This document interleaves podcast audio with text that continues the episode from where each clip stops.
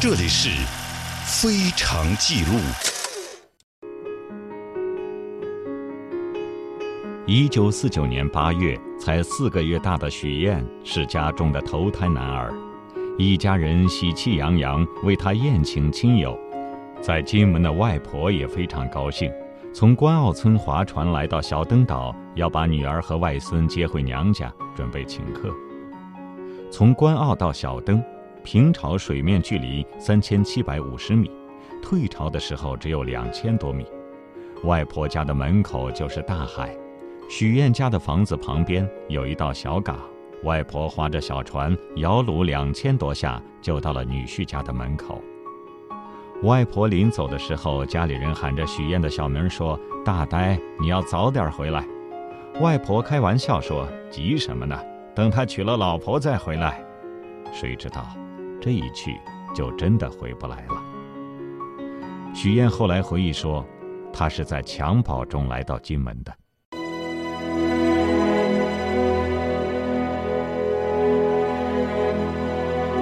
一九四九年十月，解放军进攻金门失利，国共双方开始在厦门湾隔海对峙。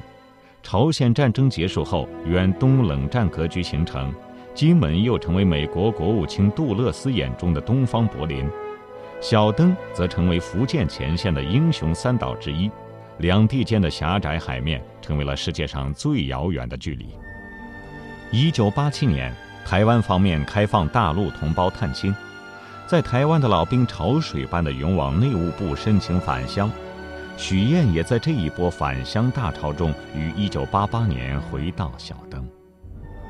用了将近四十年的时间，他终于越过了当年外婆用小船都能够轻松划过的海面，带着四千元美金，还有在两岸的八二三战炮中失去一只臂膀的残躯，许燕见到了垂垂老矣的父亲。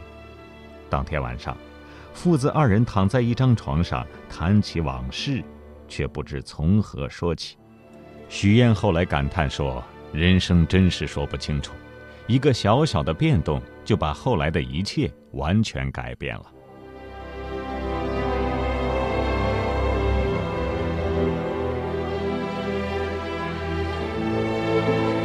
在许燕回到小登的时候，还有更多的人从厦门望金门。他们是一九四九年后滞留在闽夏的金门人，和许燕的返乡之旅比较起来，他们的等候更加漫长。一直到二零零一年两岸启动小三通，他们才第一次可以从厦门直航金门。如今，从厦门的五通码头到金门的水头码头，厦金航线的快轮只需要半个小时就可以走完全程。从战云密布到重新恢复洲际往来，这一片海域见证了半个世纪的世事变迁，也见证了一个又一个家庭的离散和重逢。一九四九年四月六日是许燕的生日，这一年出生的孩子后来有一个共同的称谓——共和国同龄人。许多和许燕同龄的大陆孩子，因为生在新中国，长在红旗下这个原因。后来常常登上各地报刊的版面，作为共和国成长轨迹的见证。这一年的十月一日，新政权在北京以盛大的仪式欢庆新生，国共内战在全国绝大多数地方结束，但对许燕而言，战争才刚刚开始，并且将在他的成长岁月里与他如影随形。一九四八年底。蒋介石眼见大陆形势急剧逆转，开始着手在东南沿海兴建永久碉堡。金门这个边陲海岛被选中。当年十一月，军方开始在金门营建工事，第一期建了十一个班碉堡，从金门西北角的古宁头延伸至金门中部的龙口沿海。第二期在湖南高地、湖尾等重要地带建了五个排连营堡，形成带形阵地。这些工事都正对着北边的小登、大登和角屿三座岛屿。与此同时，厦门也被蒋介石选为后方，因此厦门一度和台湾一起被作为国库黄金的存放地点。其中，存放在厦门的黄金主要用于战时紧急阶段的军费开支。夏金两岛一一带水，直线距离只有十公里。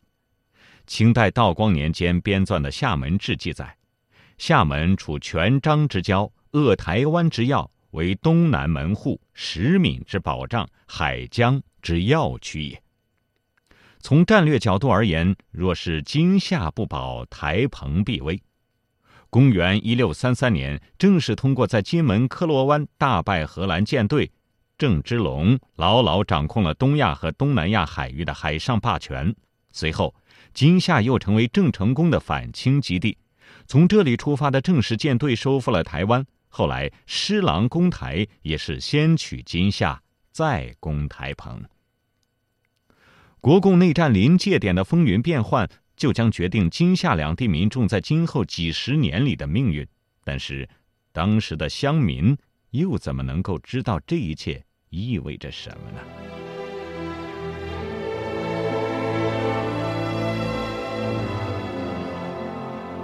许燕长大后才知道，他们父子是有可能不分离的。外婆因为没有儿子。把许愿抱到金门后，就开始和许愿的父亲商量，把他叫到金门来，让他在关澳安家。许愿回忆说，外祖母连住的房子都找好了，我爸反正说好就回小邓收拾东西，但是我祖母怎样都不肯让我爸过来，等到仗一打，就再也来不成了。十月十二日，叶飞兵团攻克大小邓。种种消息在动荡的空气里漫天飞舞。许燕的父亲因为曾经在村公所做事，那毕竟也属于国民党的机构。许燕说，越想越害怕的父亲仓皇逃离了小邓，到同安的山上躲了一年多。等许燕的父亲再次回到小邓这一带，已经不是他熟悉的环境了。一九四九年十月二十七日，历时三个昼夜的金门战役结束。解放军进攻金门失利后，海峡两岸形成长期的军事对峙，从此整个厦门湾都变成了战地。无论在大陆还是台湾，当报刊提及到这里的岛屿时，所用的概念都是前线。在国共战争中，金门战役绝对算不上一场大规模的战役，但是它带来的影响却极其深远。从它开启的两岸对峙，不但改变了历史的走向。更改变了海峡两岸无数人的命运。有一种描述这场战役之影响的说法为：一座村庄改变一场战局，一座岛屿改写一部历史。然而，首当其冲被这场战役影响的，则毫无疑问是厦门湾的百姓们。在金门关澳，许燕和外婆生活在一起，从此父亲对他而言仅仅是一个概念了。没有把许燕的父亲等来的外婆以养女召进一个女婿，也就是许燕的舅舅。后来，并没有血缘关系的舅舅成为许燕在金门唯一的亲人。一九四九年十月十七日，叶飞兵团攻克厦门。事后，蒋经国沉痛地写下：“当厦门撤退时，全国的空气都消沉了，充满失败主义。”到处听到这个部队投降，那个部队缴械。此时的国民党军队真的是再也无处可退了。若是再退，即到了毫无屏障可言的台湾岛，那样又能支撑多久呢？强烈的失败心理笼罩着每一个人。陈诚在后来形容这一时期国民党的军心，不是想上山，就是想跳海，或者投降偷生，以图自保。两种截然不同的气氛弥漫在夏金海峡两岸。在厦门，叶飞衣锦还乡，欢庆胜利。仅仅在十几年前，他还是厦门城中的一名穷学生。在金门，汤恩伯心忧如焚，衣不解带，寄望求得一胜。南下以来一路势如破竹的叶飞，根本不觉得打金门会有多难。在厦门老虎洞。他在宴请众人时，用筷子指着菜盘说：“金门就是这盘中的一块肉，想什么时候夹，就什么时候夹，跑不了。”轻敌的后果，是进攻金门的解放军九千余人全军覆没。已败退至台湾，处于风雨飘摇中的蒋介石，从此绝处逢生。战后，蒋介石派陈诚到金门慰问，并作训词说：“金门大捷后，证明了只要肯拼，能协同一致，就可以打败敌人，就可以打回大陆。”蒋经国更进一步地说：“此真转败为胜。”反攻复国之转折点也。后来，蒋介石到金门教阅军队，微笑着握住一名士兵的胳膊，这对于一向矜持的他而言是极其罕见的举动。再后来，蒋介石书写的“勿忘再迎”四个字，在金门处处可见。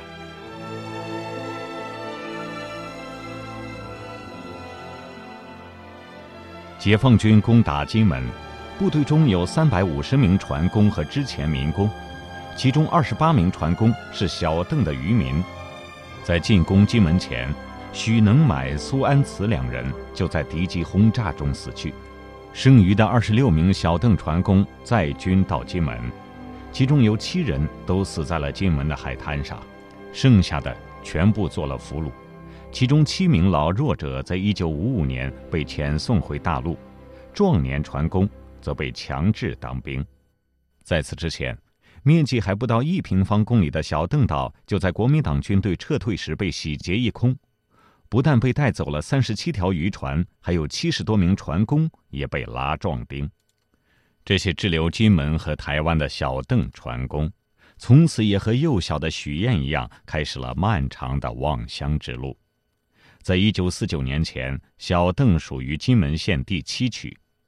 金门一百六十八村，村村都有小邓人的亲戚朋友。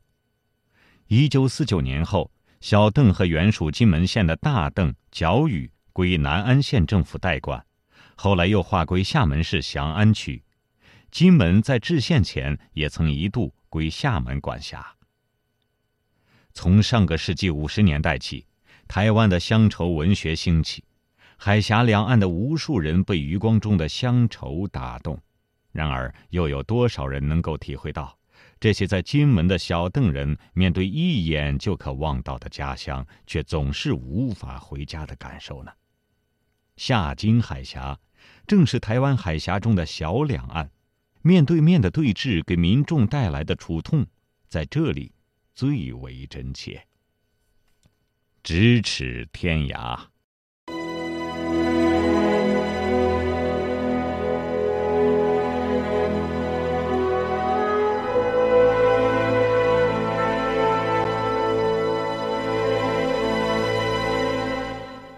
同是小邓人的邱华山，也是和许燕一样，因为父亲是小邓人，母亲是金门人，而留在了金门。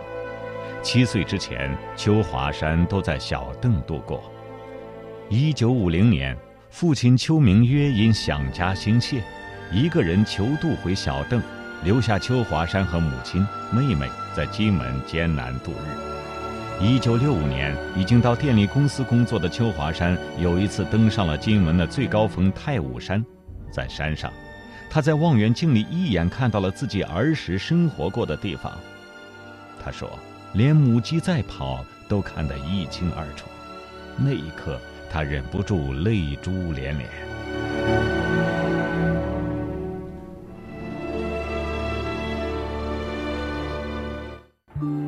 是时候安静下来，聆听世界的过往了。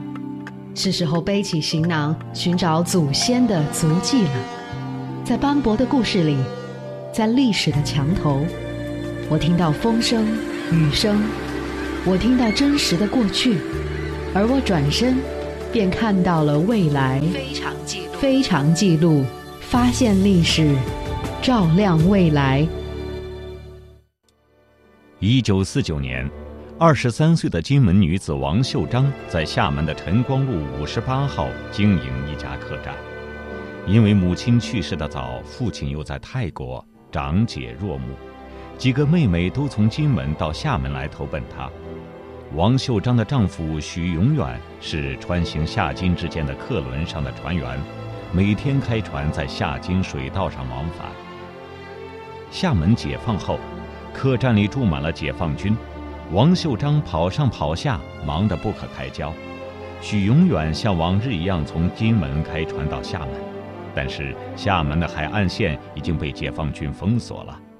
他把船开到曾厝垵的时候，眼看着就要靠近城区了，解放军鸣枪示警。想到妻儿都在厦门，许永远冒险连冲几次，希望能够穿过封锁线，但是每次都被击退，冲不回厦门了。这一别，几成永别。一直到三十多年后，台湾方面开放探亲，许永远才再一次在厦门见到了妻子。此时一切都已物是人非，在厦门，王秀章一直没有再婚。含辛茹苦地把四个妹妹带大，许永远则在金门成为前线后，到台湾去谋生。眼见与妻子重逢无望的他，后来又在台湾另组新家。他在金门的母亲守着老理儿，惦记着留在厦门的媳妇儿，就是不肯承认儿子的新妻。王秀章的妹妹王秀丽说：“大姐夫在台湾又生了两个儿子，一个女儿。”都叫我姐姐大母，我大姐就叫大姐夫后来的妻子为妹妹。我姐姐非常通情达理，他和我大姐夫后来的妻子俩人关系很好。